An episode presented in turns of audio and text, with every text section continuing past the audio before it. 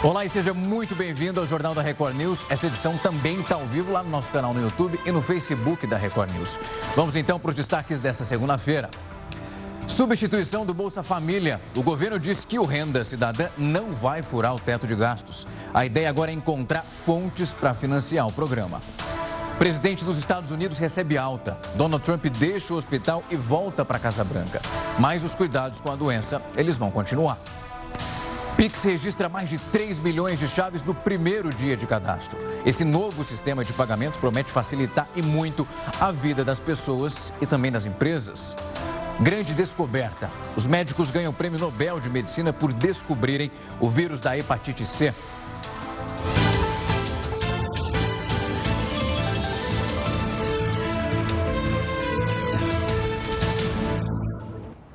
O governo federal autorizou o uso da Força Nacional, isso em Mato Grosso do Sul. As equipes vão auxiliar naquele combate às queimadas que estão devastando o Pantanal. Além disso, vão atuar em outras atividades, como a defesa do meio ambiente, que é extremamente necessária. Essa força vai se somar aos bombeiros de Mato Grosso, Paraná, Distrito Federal, Santa Catarina, além daquelas brigadistas do Preve Fogo do Ibama, que já estão nesse momento combatendo esses incêndios na região. A medida publicada hoje, ela vale por 30 dias mas ainda pode ser prorrogada dependendo, claro, da situação aí do combate. Uma juíza cassou a carteira de visitante e também vetou o contato da deputada federal Flor Delis com o filho dela, o Flávio dos Santos Rodrigues. Esse documento ele havia sido expedido para que a parlamentar pudesse visitar o filho, que é acusado de ter atirado no padrasto Anderson do Carmo. Essa carteira de visitante ela foi concedida para a deputada antes dela ser denunciada pelo assassinato do próprio marido.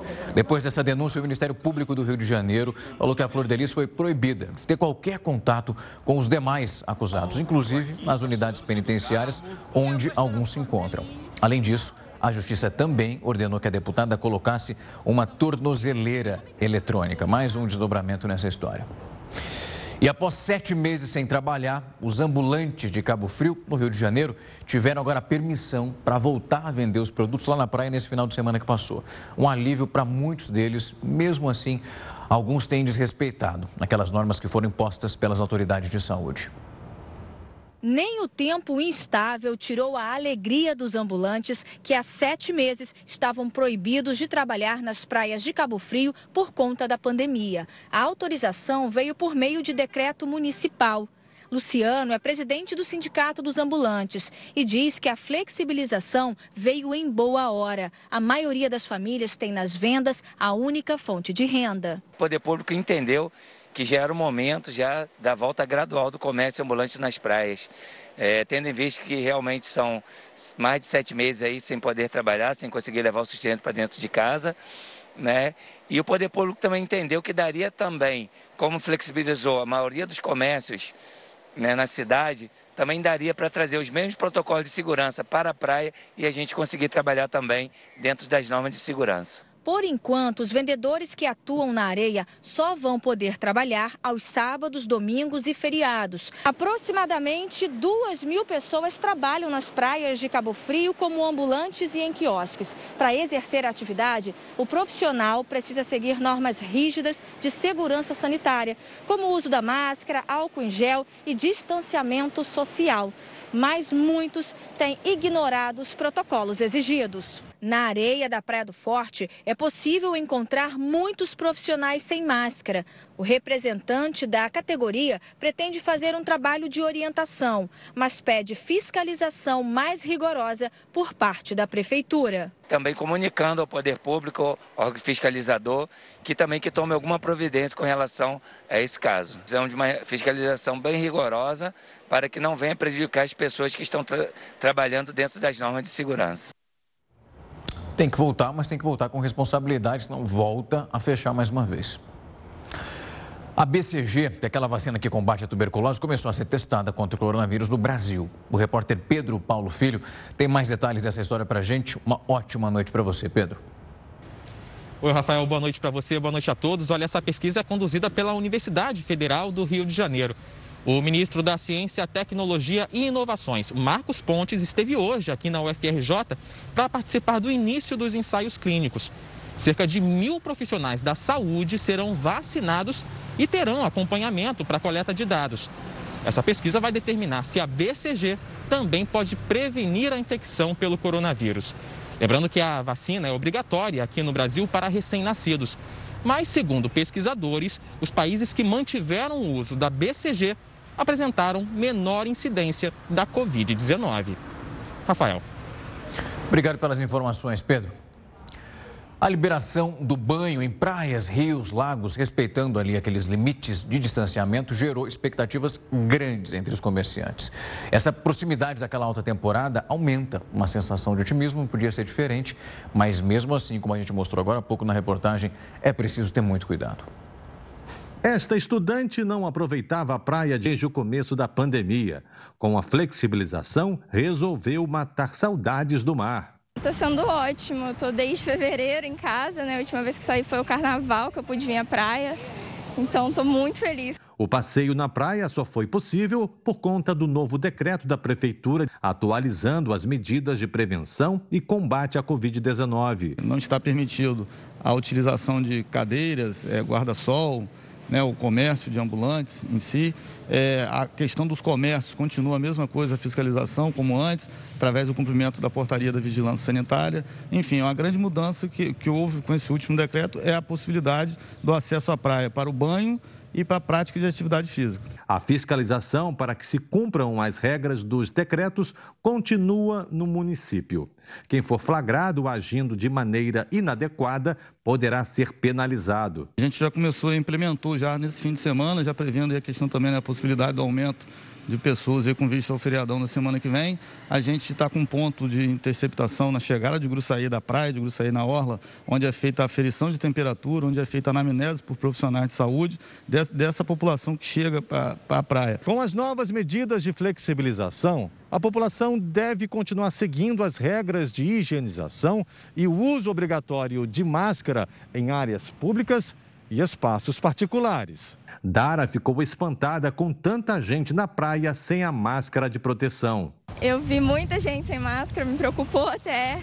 Eu acho que o certo é foi no mar, tira, mas voltou para areia, coloca. Já no polo gastronômico, as atividades buscam seguir o novo decreto. Nos quiosques, o clima é de preparação para garantir mais segurança e bem-estar aos clientes. E a expectativa é a melhor possível com a chegada do calor e praias cheias. As coisas estão é, melhorando com a consciência de cada um de nós. Então, a nossa expectativa é muito boa para que essa nova temporada que está vindo seja de tranquilidade de muito sucesso para todos nós. É o que todo mundo espera. O Supremo Tribunal Federal vai julgar na quinta-feira aquele recurso da Advocacia Geral da União que pede que o presidente Bolsonaro deponha por escrito no inquérito de uma suposta interferência na Polícia Federal. Esse inquérito também foi prorrogado por mais 30 dias. Quem tem as informações para a gente desse caso é o repórter Yuri Ascar. Boa noite para você, Yuri. Boa noite, Rafael. É a terceira prorrogação das investigações baseadas nas declarações do ex-ministro da Justiça, Sérgio Moro. A decisão foi do relator do inquérito aqui no Supremo Tribunal Federal, o ministro Celso de Mello, que se aposenta na semana que vem.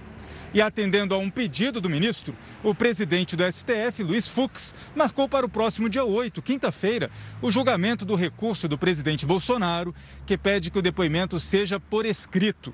Dessa maneira, Celso de Mello vai poder declarar o voto dele antes de deixar a corte. Rafael. Obrigado pelas informações, Yuri. E começou a contar o prazo para que o governador afastado do Rio de Janeiro, Wilson Witzel, se defenda sobre o processo de impeachment. O Witzel tem 15 dias para apresentar essa defesa para um tribunal misto. Assim que ele entregar essas alegações, o relator deputado Valderic Carneiro, Valdec, melhor dizendo, Carneiro, vai ter 10 dias para apresentar esse parecer. Depois disso, uma nova votação deve ocorrer para a definição se o processo vai seguir ou não. Para esse processo continuar, vai ser necessário a maioria absoluta dos votos. Também mais um capítulo envolvendo a política no Rio de Janeiro, que está longe de estar tá fácil.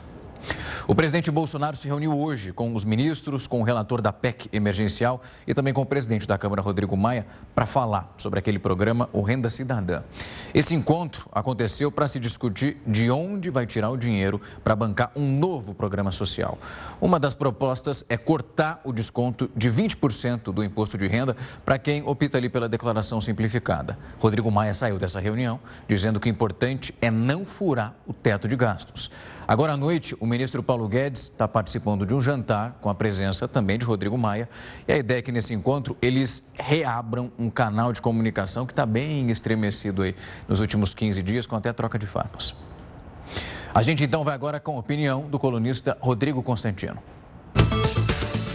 Que inveja de quem tem um presidente. A frase foi dita pela cantora Zélia Duncan quando Alberto Fernandes, o presidente da Argentina, anunciou medidas drásticas de isolamento e controle para conter o avanço do coronavírus. Os nossos artistas e intelectuais sempre demonstraram encanto por um típico governante autoritário latino-americano, um tipo Fidel Castro. E para contrapor uma figura dessas ao nosso presidente Bolsonaro, então, acusado de obscurantista e inepto na crise da pandemia, a tentação era irresistível.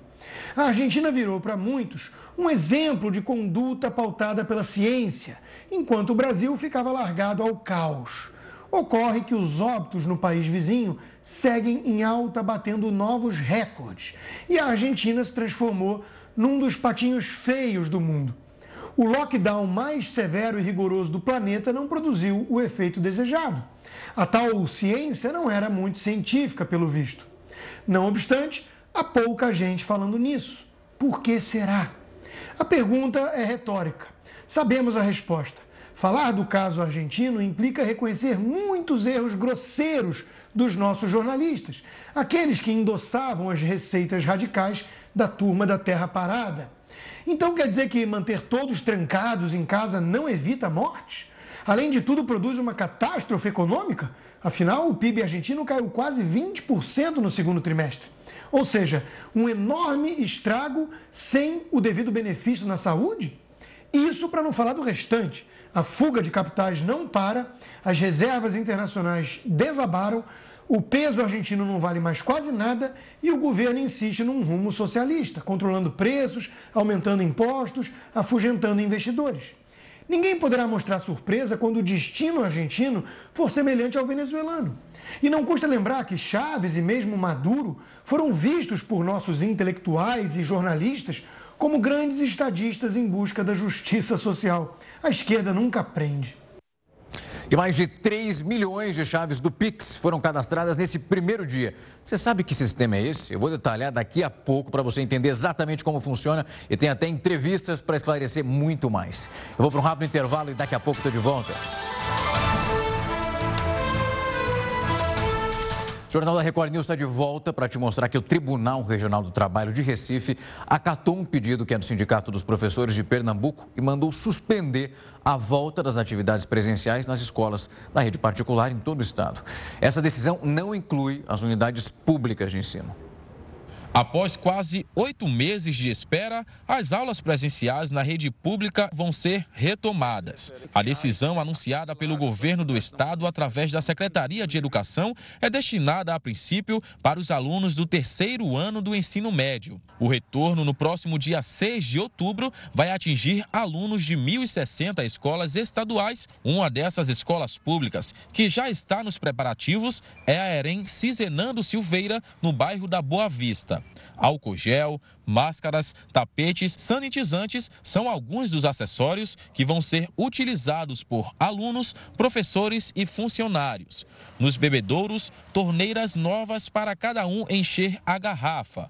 Próximo ao refeitório, novas pias para lavar as mãos. E na sala de aula, distância mínima de um metro e meio entre os alunos. Segundo o governo do estado, a volta às aulas presenciais não é obrigatória, e sim opcional Por isso, existem muitos estudantes e pais que pensam ou não neste retorno. Se a família acredita que é melhor que o estudante permaneça em casa, se ela não se sente segura para isso, eles vão poder ficar em casa e continuar com as aulas remotas. Os professores vão ter parte da carga horária presencial e parte da carga horária remota para poder é, permanecer com esse tipo de trabalho.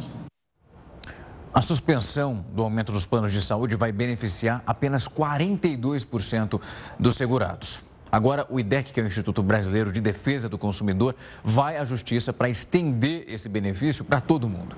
A suspensão é válida até dezembro e ela foi determinada pela ANS, que é a Agência Nacional de Saúde Suplementar.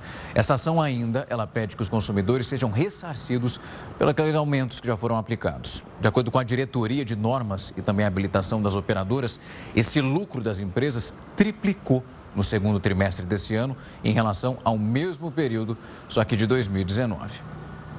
Um estudo apontou que as mudanças climáticas podem transformar 40% da Amazônia numa savana. Se essa transição não for evitada, ela vai trazer uma perda de biodiversidade e também de proteção desse clima. Você vai ver esse cenário que não é nada animador durante a reportagem. Segundo um estudo publicado na revista científica Nature Communications, devido à crise climática, grande parte da Amazônia pode estar à beira de perder a natureza distinta e mudar de uma floresta tropical fechada para uma savana aberta, seca e com poucas árvores. A previsão é que isso possa ocorrer até o final deste século. Uma vez iniciado esse processo, é muito difícil reverter. Para chegar nesses resultados de mudança climática, os pesquisadores da Holanda, Suécia e Alemanha usaram uma análise de dados para estimar as mudanças climáticas. As florestas tropicais são altamente sensíveis às mudanças nos níveis de chuva e umidade, provocadas pelos gases do efeito estufa. Quando a quantidade de chuva cai abaixo de um certo limite, a floresta deixa de ser capaz de retroalimentar a umidade e vai perdendo árvores e vegetação característica. Essas conclusões são preocupantes, dado que algumas áreas da Amazônia atualmente recebem menos chuvas do que antes. E quando a chuva não é suficiente para sustentar uma floresta tropical, a precipitação também cai, permitindo o aparecimento de incêndios e secas que são prolongadas. Tudo isso acaba reduzindo ainda mais a floresta e faz com que elas se transformem em zonas de pastagem. Se essa transformação não for evitada, ela vai trazer uma perda da biodiversidade animal, vegetação e de proteção do clima, perdendo grande parte da absorção de gás carbônico da atmosfera. Os especialistas destacaram que exploraram apenas os impactos das mudanças climáticas, isso nas florestas tropicais, e não avaliaram outros fatores do desmatamento como a expansão agropecuária ou a extração da madeira, que aceleraram ainda mais o ciclo vicioso de menor área com floresta. Imagina o tamanho do impacto disso. Mais de 3 milhões de chaves do Pix foram cadastradas nesse primeiro dia. Você sabe que sistema é esse? Já ouviu falar? Vai descobrir tudo agora junto comigo. O cadastramento, que começou na manhã desta segunda-feira, permite que os clientes de bancos tenham acesso a um novo sistema de pagamentos, desenvolvido pelo Banco Central. Essa é a primeira etapa para quem quer passar a usar esse sistema. As transações imediatas vão ser permitidas a partir do dia 16 de novembro. Para utilizar o sistema, vai ser necessário cadastrar um código chamado de chave Pix. É por meio dessa chave que os bancos vão conseguir identificar a pessoa e também a conta bancária dela. O tipo de chave pode ser escolhido. Entre as opções estão o número de celular, o endereço de e-mail, o CPF ou então o CNPJ. A grande vantagem desse serviço é que com o aplicativo de celular, os clientes vão poder fazer pagamentos e transferir o dinheiro em apenas 10 segundos. Essa transação ela vai funcionar mesmo fora do horário comercial e também aos finais de semana. Pagamentos de contas de água, luz e operações com QR Code também vão ser feitos pelo Pix. E as pessoas físicas não vão pagar taxas para usar. Mas as instituições financeiras têm permissão para cobrar tarifas das empresas que usarem esse sistema nas vendas dos produtos e serviços. Para tirar então todas as dúvidas sobre o Pix e saber como foi esse primeiro dia de cadastramento, eu vou conversar agora com o Carlos Eduardo Brant. Ele que é chefe adjunto do Departamento de Competição e de Estrutura do Mercado Financeiro do Banco Central do Brasil. Obrigado pelo tempo e a disponibilidade para tocar nesse assunto. Hoje só se fala disso, foi a grande notícia do dia. E já vou lançar minha primeira pergunta. Para um primeiro dia, esse balanço de cadastro é algo positivo, animador? Boa noite, Rafael. Boa noite a todos que nos acompanham.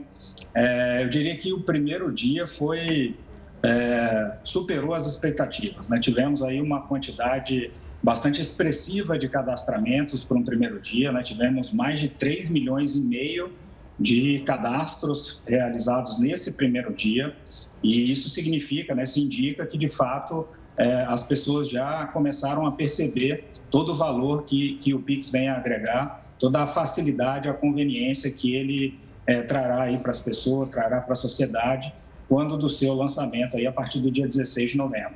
Carlos, vamos tentar juntar isso, explicar para quem está em casa da melhor forma possível. O Pix, ele vai ser uma forma de transação, evitando a cobrança, aquela taxa que a gente paga e também aumentando o prazo para que isso seja feito. Eu falo em dias da semana. Isso, essas são as principais coisas que a gente vai conseguir, os principais benefícios nesse momento. Eu acho que tem inúmeros benefícios aí com a chegada do Pix. Né? O Pix é um pagamento que é instantâneo, é imediato, ele funciona todos os dias é, é, da semana, é, é finais de semana, funciona 24 por 7. Ele vai agregar muita conveniência, né, como a gente assistiu aí na, na, reportagem, não só o uso da chave, que é um mecanismo de envio facilitado, né, ou seja, você não precisa mais digitar todo aquele conjunto de informações que normalmente se digita quando você vai fazer uma TED, um DOC, né, ou seja, nome da pessoa, CPF, é, é, banco, agência, número da conta, basta uma única informação, a chave Pix ou também numa segunda alternativa com uma leitura de um QR Code de uma forma muito simplificada ali, lendo, é, autenticando, e isso é realizado. E um outro aspecto que você mencionou também é redução de custos, né? extremamente importante para que a gente tenha é, uma redução com os custos é, relacionados ao processo de pagamento para toda a sociedade tanto pessoas físicas que terão gratuidade, ou seja, as pessoas físicas não pagarão nada, mas também fazendo uma redução de custos para as pessoas jurídicas que utilizarão o Pix. Carlos, e todos os bancos vão ter que oferecer essa chave, esse serviço?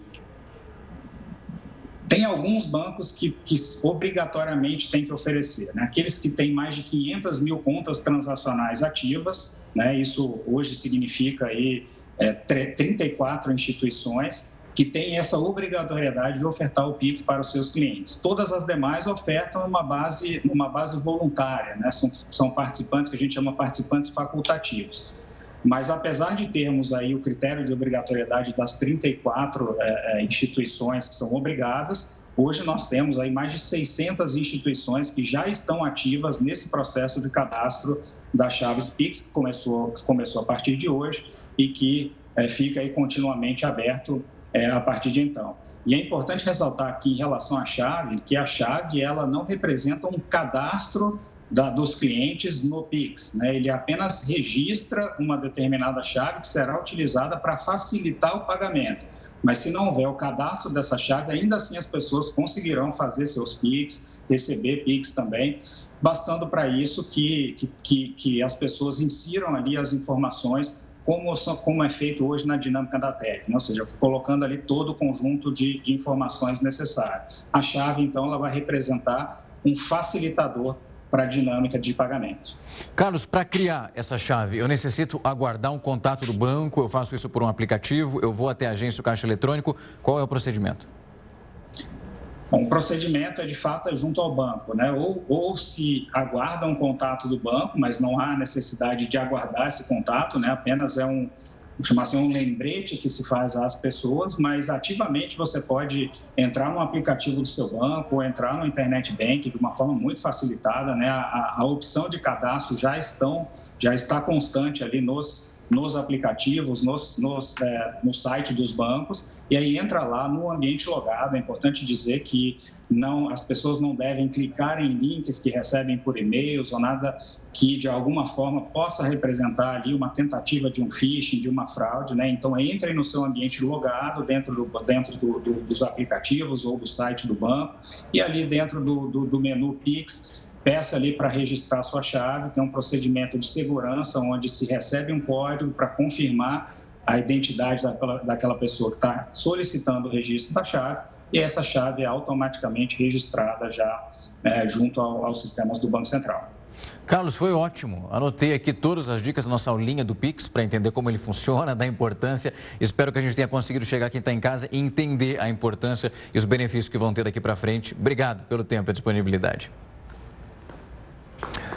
O presidente Donald Trump já voltou para a Casa Branca, onde ele vai continuar o tratamento contra a Covid-19. Ele deixou o local no começo da noite, foi aplaudido pelos apoiadores, que desde sexta-feira têm marcado presença na frente do hospital. O Trump disse que está muito bem e se sentindo melhor do que há 20 anos. Ele usou uma rede social para pedir que a população não tenha medo da Covid-19. E ainda ressaltou que a administração dele desenvolveu medicamentos e conhecimentos excelentes sobre o coronavírus. O presidente vai ser monitorado 24 horas por dia, claro, dentro agora da Casa Branca. E Donald Trump não é o primeiro presidente dos Estados Unidos a ter um problema de saúde durante o governo. Eu vou chamar agora pela primeira vez o HB, que vai trazer essas informações e contar quem que já enfrentou tudo isso nesse período todo. HB, ele não abriu essa porta sozinho não, né? Teve uma galera que já visitou esse estágio que ele está hoje. Exatamente. Exatamente, Rafa. Você tem uma ideia? O primeiro presidente americano, o George Washington, é que abriu essa porta. Ele sofreu um problema gravíssimo de saúde logo quando foi presidente dos Estados Unidos, logo depois da independência. Olha ele aí, ó. Ele tinha um tumor imenso na perna, ficou várias semanas sem poder trabalhar, mas ainda assim ele teve uma importância fundamental na história dos Estados Unidos. Bom, o segundo presidente, que teve também problema durante o seu mandato, e ele tem até uma certa ligação com o Brasil, é esse aí, ó. Ele se chama Woodrow Wilson. Ele viajou dos Estados Unidos para a França, depois da Primeira Guerra Mundial, 1918, 19. Lá, o que aconteceu, Rafa? Em 1918 ele pegou a gripe espanhola e ficou preso lá no navio americano sem poder fazer nada. Aliás, ele conseguiu escapar. Mas o presidente brasileiro eleito no mesmo período, na mesma época, no mesmo ano, que foi o Rodrigues Alves, pegou também a gripe espanhola e morreu. Esse aí escapou. O terceiro, tenho certeza que você conhece, todo mundo conhece, porque o terceiro que eu vou mostrar participou da Segunda Guerra Mundial também. Ele aí, ó, o general Eisenhower. Foi ele que comandou aquele famoso ataque da Normandia no dia 6 de junho de 1944. Esse cidadão teve câncer no intestino, ele teve problema seríssimo no coração, quase não chegou ao final do mandato. Foi o que mais sofreu durante o mandato, foi o general Eisenhower, né, que conseguiu ir até 1961. Mas tem um outro caso também interessante, que é o quarto presidente. O pessoal achava o seguinte, que esse daí não ia conseguir governar mesmo. Esse aí, ó.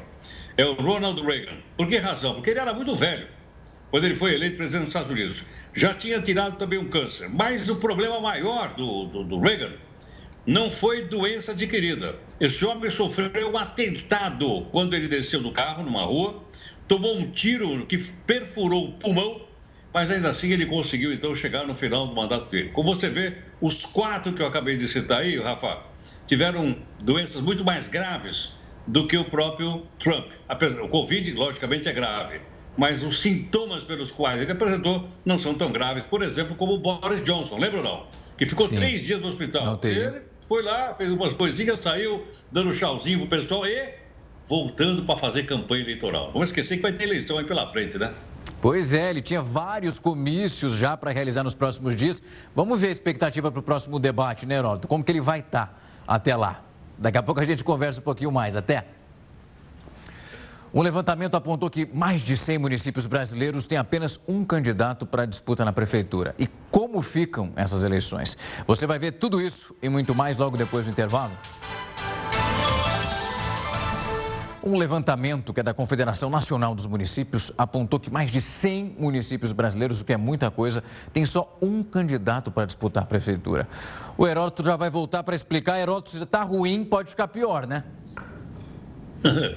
Bom, agora, vou fazer um rápido cálculo, Rafa. Vamos lá. São 167 municípios. Nós temos 5.770, 5.750, quer dizer, portanto, é um número relativamente pequeno, se você comparar com o volume total.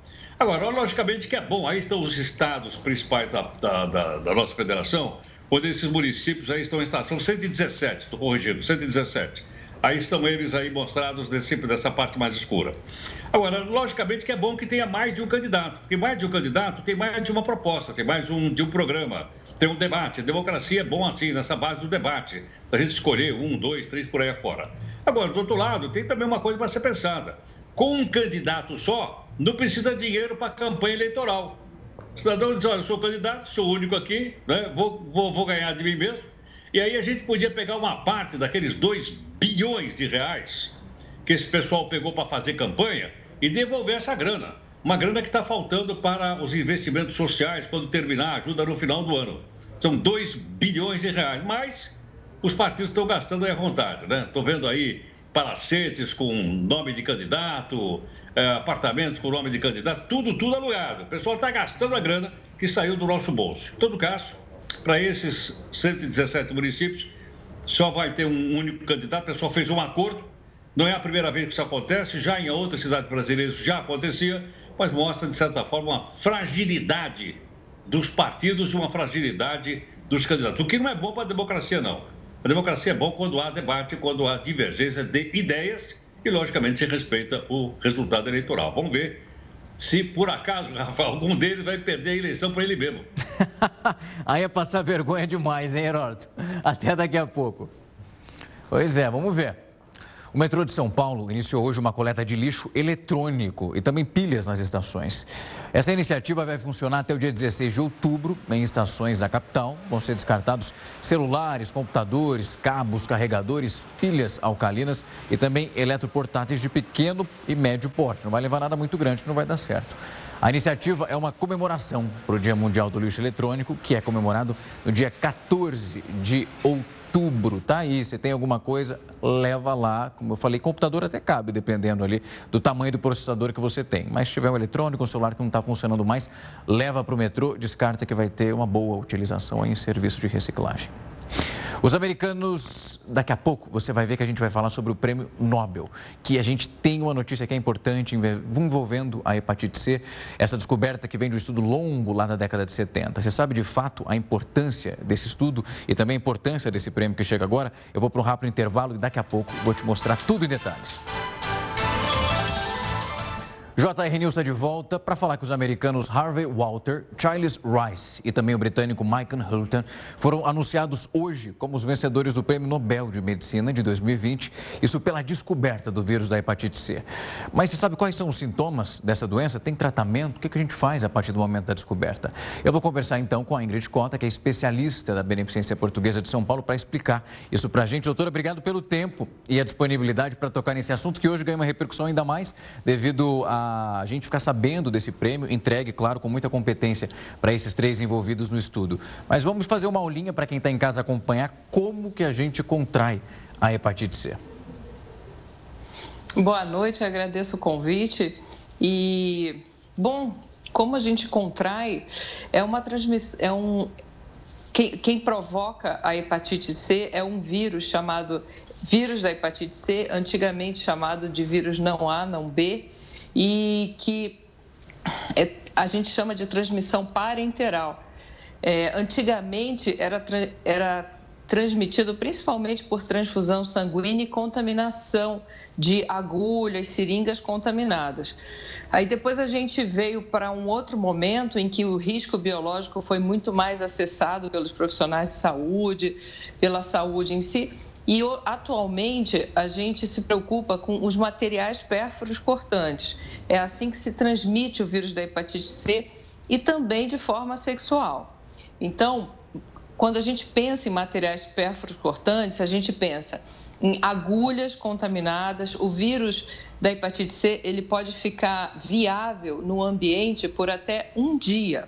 Então, agulhas contaminadas, lâminas de barbear contaminada, é, alicate de unha, materiais que fazem em manicure, que faz a unha, tatuagem, piercing. Então, todos os materiais pérfuro-cortantes, ou seja, é, lâminas, materiais em, em especial de metal, que estão contaminados, o vírus está ali dentro das últimas 24 horas foi contaminado por um sangue, ele pode ser transmitido para uma outra pessoa. Existe também, mais raramente, que é a forma de transmissão sexual, e mais raramente ainda que é através da amamentação, de mãe para filho, né? Doutora, como que o nosso corpo reage a esse vírus? Quais são os sintomas que é preciso ficar atento? Então, de, inicialmente, ele pode, a gente pode reagir de uma forma assintomática, ou seja, a gente não sente nada e se contaminou com o vírus da hepatite C. Entretanto, a gente também pode, nesse momento, desenvolver uma hepatite aguda, né? É, parte das pessoas que se contaminam com o vírus da hepatite C, em torno, dependendo da população estudada, em torno de 45% experimentam o que a gente chama de cura espontânea. Ela entra em contato com o vírus da hepatite C, só que ela se cura espontaneamente.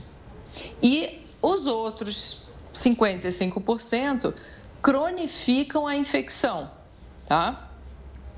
Então, essa infecção. E aí, então, sintomas. No início, pode ser assintomático ou pode desenvolver uma hepatite aguda, que são que se, se manifesta de que forma? Com os, olho, os olhos amarelos, aquele mal-estar, uma diarreia em que as fezes ficam claras, vômitos, mais ou menos dessa forma. Ou, e aí melhora, tá? Pode acontecer de evoluir para uma hepatite fulminante, o que é bem raro. E aí, essa hepatite aguda, ela dentro de três a seis meses, o paciente deixa de ter os sintomas e ela ou, ou, ou evolui para cura espontânea ou evolui para cronificação da infecção. E aí, essa infecção fica de forma silenciosa. E aí ela vai dentro de 10 a 30 anos, o paciente pode evoluir com uma cirrose no fígado ou com um hepatocarcinoma, que é o câncer de fígado. É uma, um percentual pequeno dos pacientes que evoluem assim. Doutora, agradeço o tempo e a disponibilidade. É um problema que tem que ser tocado, as pessoas ficarem atentas, saberem da importância aí de fazer exames periodicamente. Hepatite A e B é um esquema que a gente sabe que existe a vacinação ali para conseguir controlar tudo isso. É importante se atentar a isso. Eu agradeço a senhora pelo tempo e a disponibilidade para trocar nesse assunto e se reunir aqui com a gente hoje. Até breve. O Dia das Crianças está chegando e os pais têm que tomar muito cuidado na hora de comprar os brinquedos ali para os filhos. Já sabe que vai comprar? Quando eles costumam ser pequenos, pedem para ser levados, deixa eu escolher, é preciso ficar tempo. A preço, a qualidade não é uma tarefa fácil. Escolher um brinquedinho que depois vai te dar uma dor de cabeça lá na frente. Quem vai explicar tudo isso para a gente agora é o Heródoto, que fez uma pesquisinha para falar sobre o que pode acontecer a partir desse momento, porque você vai levar o seu filho para escolher teu brinquedo, chega na hora a situação é outra, e sem falar que está chegando, né, HB? O dia está aí, ó. Dia 12, tá aí. Exatamente. Aliás, cai no feriado, né? Na segunda-feira que vem. Cai no feriadão aí, vai ter sexta, sábado, domingo e tal. Mas olha, uh, Rafa, um recadinho rápido para o nosso pessoal aí. Primeira coisa, quando a gente comprar um presente, seja para quem for, ou menino ou menina, para olhar se tem o selo do Imetro, que é o Instituto Nacional de Metrologia, que é o responsável pela qualidade. Então, primeira coisa tem que ter, olha no brinquedo. Se não tiver o selo do Imetro, não compra. Segundo ponto, pegar a nota fiscal porque pode haver recall, pode o brinquedo dar problema e por aí afora. Então seria bom que tivesse o selo do metro e também uma notinha fiscal. Outra questão que a gente queria também chamar a atenção para o pessoal é o seguinte: só tomar muito cuidado aí com brinquedos que têm cordas ou que têm correntes também, para que podem as crianças colocarem no pescoço, tomar o máximo cuidado. E uma última questão, Rafael, é o seguinte: é da gente comprar um brinquedo que não brinque sozinho. Porque às vezes os brinquedos estão tão automatizados, tão automatizados, que a criança simplesmente não brinca mais. Ela aperta o botãozinho e o brinquedo brinca sozinho lá. Que tal né? se os brinquedos fossem mais, exigissem mais das crianças? Em todo caso, como vem aí o dia da, das crianças, é um bom momento para o comércio, sem dúvida alguma, é um bom momento para poder levantar o setor comercial. Vamos ver se isso aí acontece. Segunda-feira a gente vai, vai ver os presentes e chega aí, Rafa. Estaremos aí para fazer um balanço. Tem um sobrinho pequenininho, vou ficar atento aí nesses detalhes. Eu, eu, eu, prefiro um peão, eu prefiro um peão. Ah, esse é bom, esse é bom. Eu vou ali, ó, no vai e vem, lembra desse? Esse eu levava para casa. Até amanhã, Heródoto. Tchau, tchau. A pandemia, ela trouxe desafios para muitos setores, mas o hoteleiro foi um dos que mais sofreram. Essa quarentena causou uma queda de mais de 80% nas receitas desses estabelecimentos. Agora, com o final de ano chegando, a expectativa é que a situação vá melhorando aos poucos. Com a pandemia do novo coronavírus, os cerca de 10 mil leitos de hospedagem ficaram vazios. O mês de abril ele foi muito afetado porque logo estourou em massa e começaram todos os procedimentos, todos os cuidados e até entender a situação. Então, o mês de abril foi assim o nosso mês porque a gente já sentiu é, uma queda drástica de 80%, 90% da nossa ocupação e afetando diretamente nossa operação. Desde o início da pandemia, em março, hotéis e pousadas cumprem protocolos rigorosos de segurança. A ocupação ficou restrita a 50% da capacidade. Os quartos podem ter apenas uma pessoa ou até quatro da mesma família. As áreas comuns estão fechadas e a circulação pelo estabelecimento é restrita.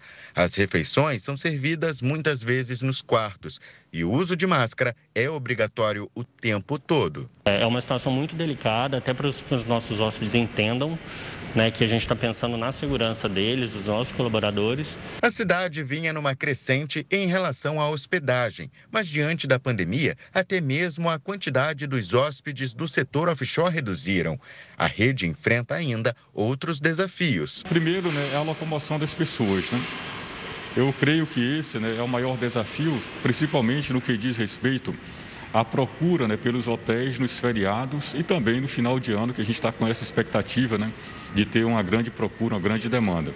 Mas nós dependemos que até lá né, já possa estar recebendo, nós possamos estar recebendo os ônibus de turismo porque aí vai contribuir muito né, para o nosso setor que já está sofrendo bastante. Mesmo diante do cenário ainda negativo para o setor hoteleiro, a rede tem boas perspectivas para o fim do ano. Neste período de alta temporada, a cidade é bastante procurada por turistas.